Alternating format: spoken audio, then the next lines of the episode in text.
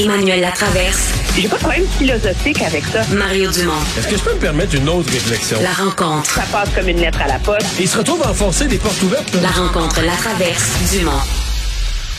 Bonjour Emmanuel. Bonjour.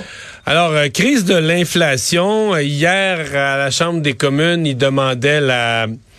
Il demandait qu'on fasse une, investigation sur les, les, grands de l'alimentation. Là, on en est à parler euh, des, euh, des détaillants.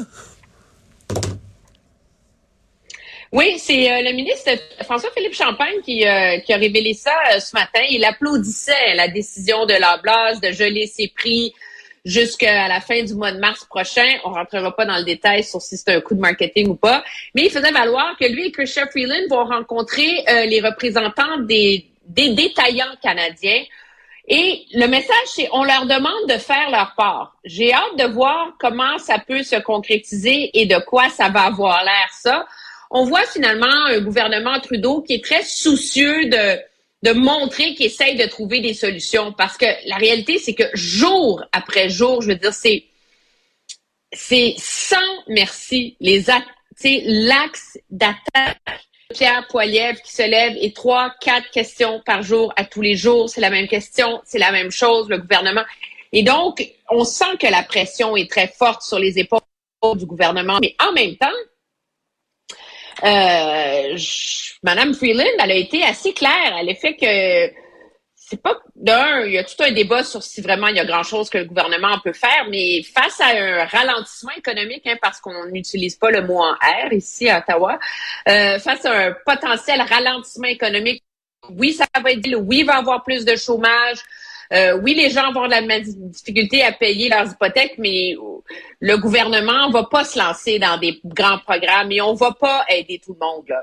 Euh, D'un, parce qu'on se rend compte qu'il faut quand même contrôler les dépenses. À un moment donné, là, on peut pas rejouer dans le même film deux fois mais aussi on veut pas mettre de l'huile sur le feu de l'inflation et donc le gouvernement est comme un peu coincé puis là ben on nous annonce des, des, rencontres avec les détaillants pour leur demander de faire leur part. Mais c'est un peu euh, tu sais que moi je suis bien bien bien sceptique même. Tu sais je comprends là, que dans le public là, tu dis tu sais dès que tu parles des super profits des grosses entreprises, mais c'est sûr, tu sais, quand on parle des géants de l'alimentation, tu parles de commerces là, qui ont des, c'est comment mettons l'Obla, là, tu sais, ont des magasins sur plusieurs bannières, l'Obla, Provigo, euh, des petites bannières même de dépanneurs. Il y en a d'un bout à l'autre du Canada. Shoppers, Pharmaprix. Ben oui, ben oui, c'est tout ça. Fait que c'est sûr quand tu arrives à la fin de la prix, puis tu, la fin de l'année, puis tu cumules les profits de tout ça, là, ça donne un gros chiffre là. Mais tu sais, de dire que dans ces domaines-là, il y a pas de concurrence, qu'il y aurait de la collusion. Il n'y a rien d'impossible. Mais il y a un bout que c'est de la grosse démagogie pour faire plaisir au monde, là, tu sais. Puis, un peu, là. Dans ces domaines-là, t'as-tu vu la concurrence? Walmart. Il y a quelques années à peine, le Walmart est entré un nouveau joueur comme un, tu comprends, elle est rentrée là-dedans, là, comme un tank, là. Euh, à développer du frais, des fruits, des légumes, dans plusieurs Walmart. Fait tu sais, y a de la concurrence, bien une concurrence féroce, c'est des business de scène. Fait que s'il y a de l'inflation, c'est parce qu'il y a, pas parce que les autres ont augmenté leur prix pour le fun, parce qu'il y a vraiment de l'inflation, parce que le transport a augmenté, parce que le prix des carburants a augmenté. Il y, a, un côté qui m'énerve, en gros, là, du, du politique qui fait semblant. C'est pas que je défends les profits. Oui, des fois, il y a des profits exagérés, mais il y a un point où c'est de la grosse démagogie. C'est faire plaisir au monde en leur disant ce qu'ils veulent entendre. Ah, les commerçants, ils vendent trop cher. Ben oui. Oui, mais le pire, c'est que la science tend, en tout cas, à, te donner raison. Hein?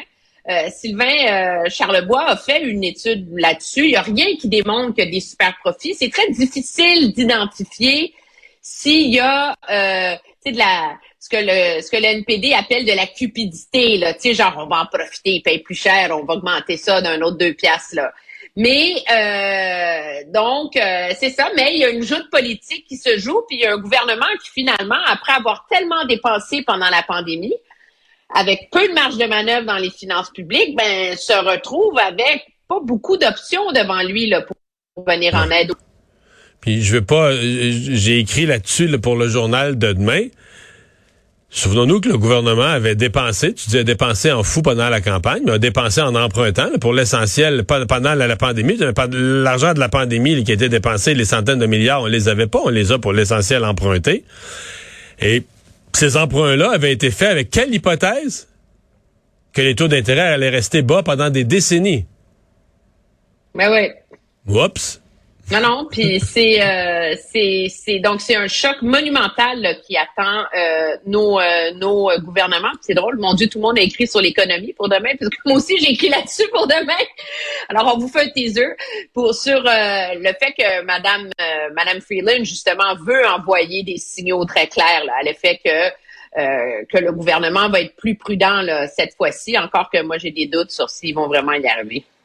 Ouais, c'est pas dans la nature, euh, pas dans la nature de ce gouvernement. Euh, le maire d'Ottawa aujourd'hui, qui est passé devant la commission, qui étudie le recours aux mesures d'urgence, euh, selon toi, il a réglé des comptes? Oui, mais il a réglé des. Ça va devenir une des histoires, je pense, de cette commission d'enquête. C'est à quel point, selon le maire d'Ottawa, le gouvernement ontarien était pas là. C'est comme pas là, là.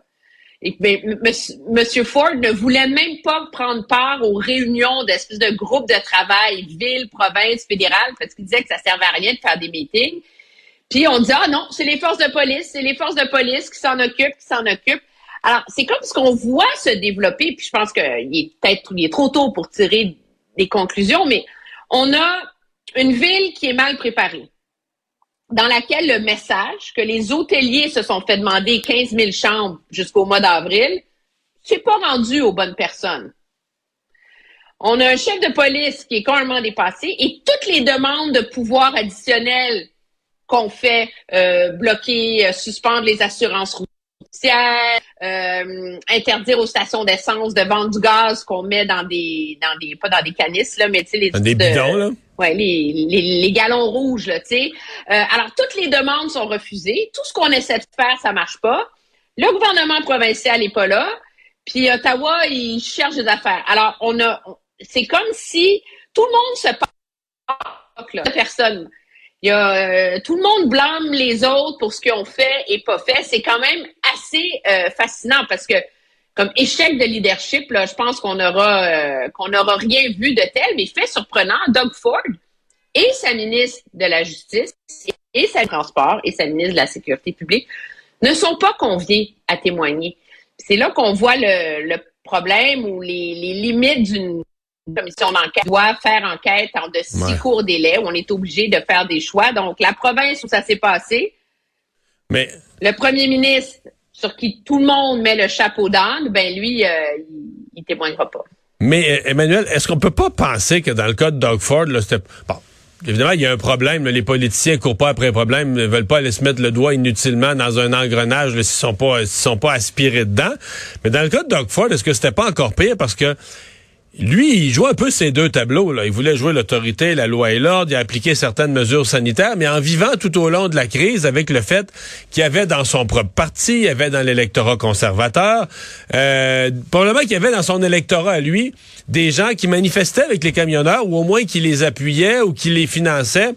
Donc lui, il avait double raison. Il veut pas se mêler de ça parce que c'est un problème, c'est la patate chaude du mois, puis s'il est capable d'éviter des toucher, il va éviter des toucher mais c'est une patate qui est plus que chaude, qui est brûlante pour lui, parce qu'il y a une partie de son électorat qui est sympathique aux camionneurs. Donc, si lui envoie l'OPP ou peu importe, euh, les, les, les, les, les déranger, les écœurer, les arrêter, euh, il a peur de payer un prix politique en double. Il y a peut-être ça aussi dans l'attitude un peu large ben, moi, je pense que Mario, il y a beaucoup de ça, parce que la réalité, c'est que non seulement il y a une partie de son électorat qui appuyait les, les, camionneurs, là, je peux te dire, va te promener dans la campagne à une heure à l'extérieur de Ottawa, là, c'est des, des comtés conservateurs bleus, là, c'est bourré de monde qui appuyait les camionneurs, là. Bourré, bourré, bourré, bourré, là.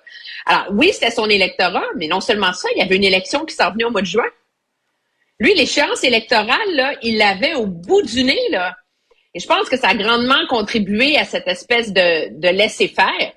Mais il y, a, eu aussi beaucoup de, de on se passe la patate chaude. Je vais donner un exemple. Rappelle-toi, pendant les premières semaines du convoi, on n'arrêtait pas de se faire dire que oui, la GRC était là, ils avaient offert des ressources additionnelles à la police. C'est ce qu'ils faisaient, les gardes de la GRC, les policiers de la GRC qui avaient été envoyés en extra dans la ville d'Ottawa?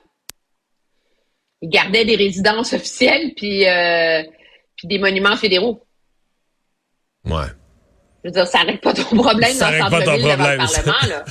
Ça protège peut-être c'est des. pas, euh, ça protège- pas la manif, là. Non, ça protège peut-être des gens et des monuments, mais ça règle pas ton problème dans les rues. Emmanuel, merci. Au Au revoir.